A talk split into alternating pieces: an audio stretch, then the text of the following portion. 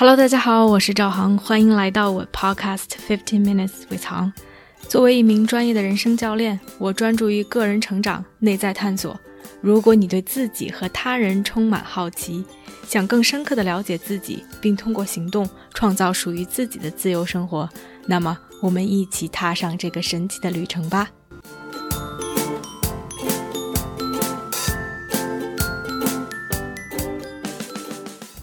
Hello，大家好，欢迎来到这期的 Podcast。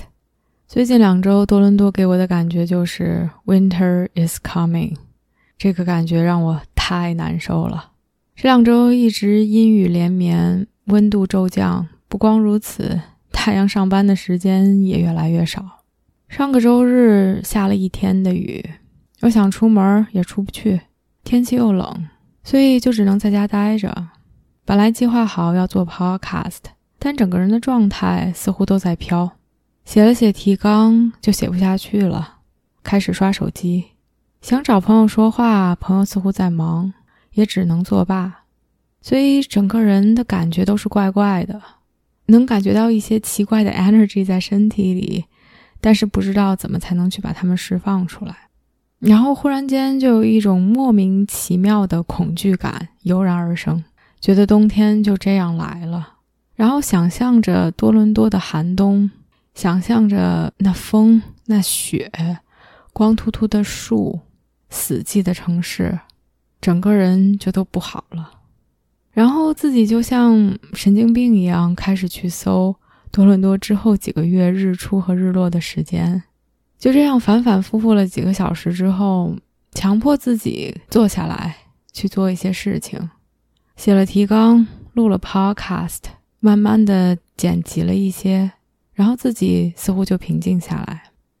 然后就在当天晚上，特别有意思的是，在美国的一个朋友忽然间给我发了一条消息，说自己最近特别没有动力，过不了多久自己就要有一个考试，一个资格证书的认证，需要花时间去学习，但是自己却一直没有行动，拖拖拉拉。他想问我怎么才能给自己打打鸡血。我就跟他聊了聊，问问他，哎，怎么回事儿？需要什么？也给了他一些 tips and tricks，怎么才能帮自己恢复恢复？然后我跟他说，有的时候就是这样，可能莫名其妙的，比如换季，比如阴雨，这些我们都不知道是因为什么导致我们的心情就是不好。我今天也特别丧，一点动力都没有。结果后来他给我回消息说。当听我说我今天也特别丧的时候，他觉得如释重负。他觉得我每天似乎都是像打了鸡血一样，充满了斗志，非常的阳光、乐观向上，没有任何的烦心事儿。我问他：“你为什么会有这种感觉？”他说：“因为你在朋友圈里面剖的东西全都是这样的。”我当时特别的诧异，我说：“我们都是人啊。” It is so normal to have good days and bad days。作为人，我们就会有心情好和心情不好的时候，就会有所谓的打了鸡血，也会有非常丧的时候，这都是正常的起落。然后这件事情就过去了。但是他当时给我发的这几句话，对我触动还蛮大的。一个是让我觉得，有的时候我们自己没有动力，或者是自己觉得很丧。这件事情已经够让我们难受的了，但另外一方面，让我们更难受的是，我们觉得只有自己是这样的，我们觉得其他的人、朋友都每天动力满满，都在过自己想要的生活，都非常的阳光，非常的乐观，而这种比较给我们无形中增加了巨大的压力，让我们觉得不如，让我们觉得 not enough。而当我们意识到我们在这个过程中并不是只有自己的时候，当我们意识到可能别人也在丧的时候，似乎这种压力就会减小。而另外一点让我去反思关于社交媒体、关于朋友圈、Instagram、Facebook 这些社交媒体到底带给了我们什么？我觉得最初的 intention、最初的意图其实是希望我们可以去分享自己的生活。可以更好的和自己的朋友、自己的家人去建立连接，我觉得一定程度上，这样的一种意愿是被保留的，是被保持的。但是，当我们去看看自己的朋友圈，我不知道你们的朋友圈是什么样。我去回想了一下，一般我的朋友圈里面大家都在 PO 什么？其实 PO 的最多的就是美食、美景，去哪儿玩了，去哪儿吃饭了，去参加了什么活动，去做了什么开心的事情。这些占据了我朋友圈，我想说百分之八十的内容，然后就是一些广告，不管是去宣传自己的 business 也好，去推一些课程也好，或者是自己上了一些觉得有意义、有收获的东西，想要分享给大家的也好，然后有的人会时不时的转载一些文章，觉得有共鸣，分享给周围的人，还有一些抱怨、一些吐槽。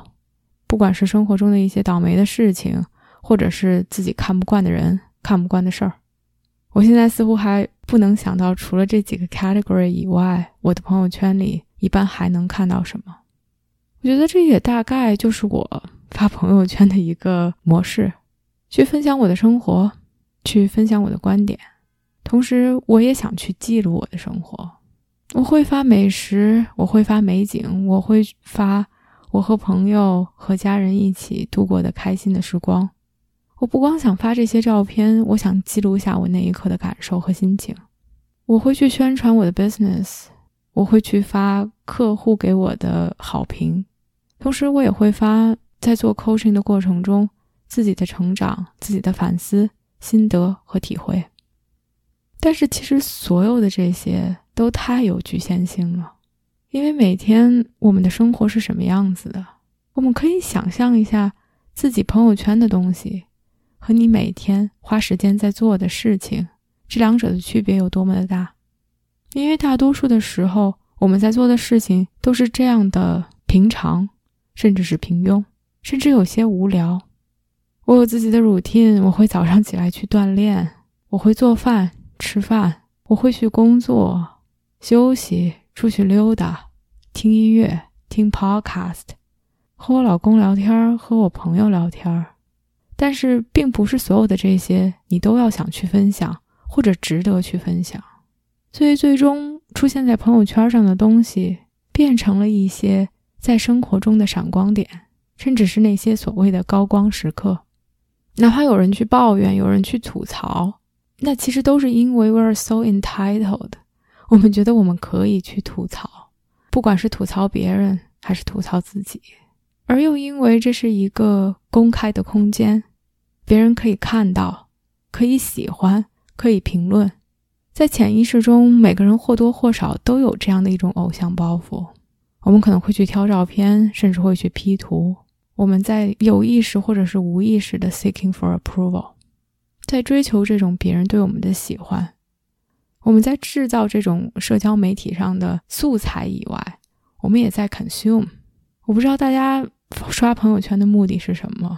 我觉得一部分我确实想知道朋友最近过得怎么样，但大多数时刻刷朋友圈，我只是真的无聊。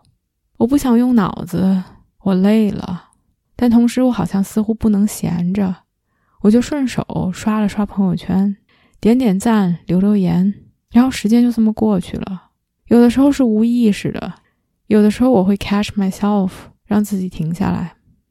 但是当你在 consume，当你在花时间看这些东西的时候，你就会去比较，你就会在无意中去评论别人的身材、长相、景色，他们的朋友。哎呀，又瘦了，景美人也美，你们好开心呐！我的朋友圈中经常有这样的评价。我觉得朋友都是出于真心的，但是在无形之中，我们就是在会去看他们的生活和我们的生活的差别。我们忘记了这只是他们生活中的高光，他们的 highlight。我们忘记了他们生活中最平常、最平庸的一面，忘记了他们生活中可能也有伤心、难过、愤怒、悔恨，也有各种各样的挑战。只是他们不想公开的告诉我们而已。我们想通过社交媒体去更好的了解一个人，去更知道他们生活是什么样子的，去和他们建立更深度的连接。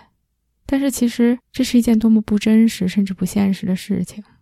在生活中，我们如何去了解一个人呢？我觉得是通过语言和通过经历。我们会去分享自己的过去，自己对未来的构想。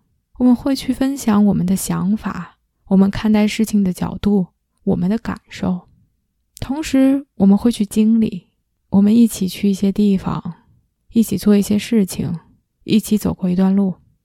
我们感受别人的 presence，感受别人的 demeanor，他们的言行举止，他们说的话，他们做的事。有的时候，有一些东西是他们说出来的，有一些东西是我们在字里行间、在言行举止中猜出来的。然后，我们就觉得我们对这个人有了一个印象，有了一个感受。通过不断的了解，他们的轮廓变得越来越清晰，我们越来越了解他们。然而，哪怕在现实生活中，又有谁能说我们真正的了解一个人呢？因为我们了解这个人的场合。时间、地点、渠道是这么的有限。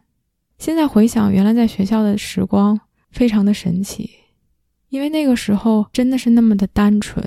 不光我们花大量的时间在学校在学习，那也是我们最重要甚至唯一的生活的目的。我们和那些同学有太多的 shared experience together，我们的生活是那么的简单。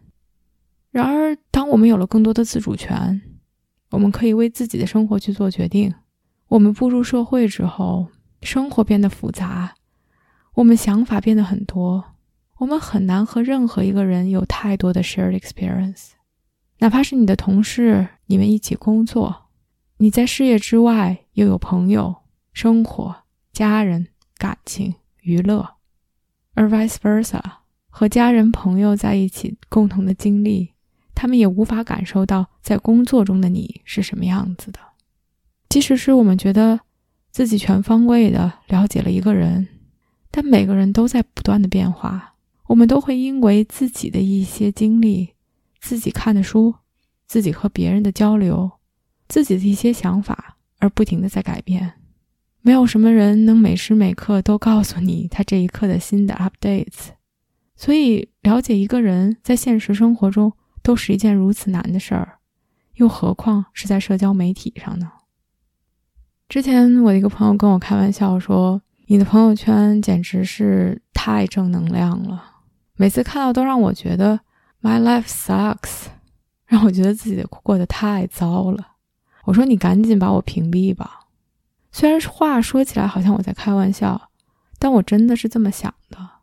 如果我们不能停止比较，如果我们在看社交媒体，会给我们带来这些太多负面的情绪，那我们要做的可能是去保护自己，因为很多时候我们不会去记起，在发这个朋友圈的人，他们也有可能在经历其他的一些事情，只是他们没有发出来而已。之前我的一个 coach 朋友说过一句话：“There is always pain in the room。”他说，当你走进一个房间中，这个房间中就会有悲伤。就会有痛苦，听上去非常的负面或者是压抑。但我在这一行做的越久，我越觉得这句话的真实。我接触的客户很多是公司的高管，但和他们的交谈中，每一次都让我深刻的体会到这句话的内涵。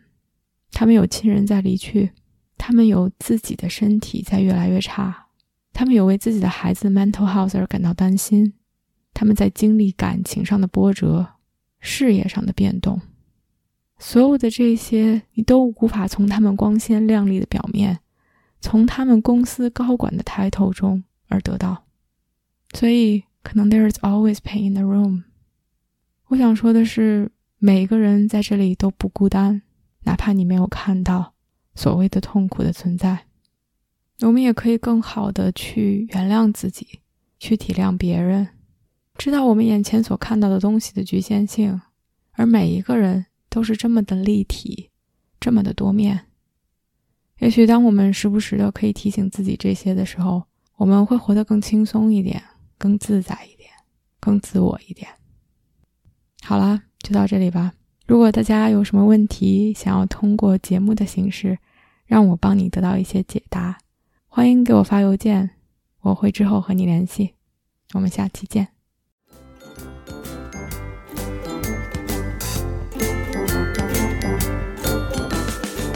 我相信每个人的智慧和力量。如果我们可以把内在的探索转化为行动，这个世界就会变成一个更美好的地方。感谢大家的收听。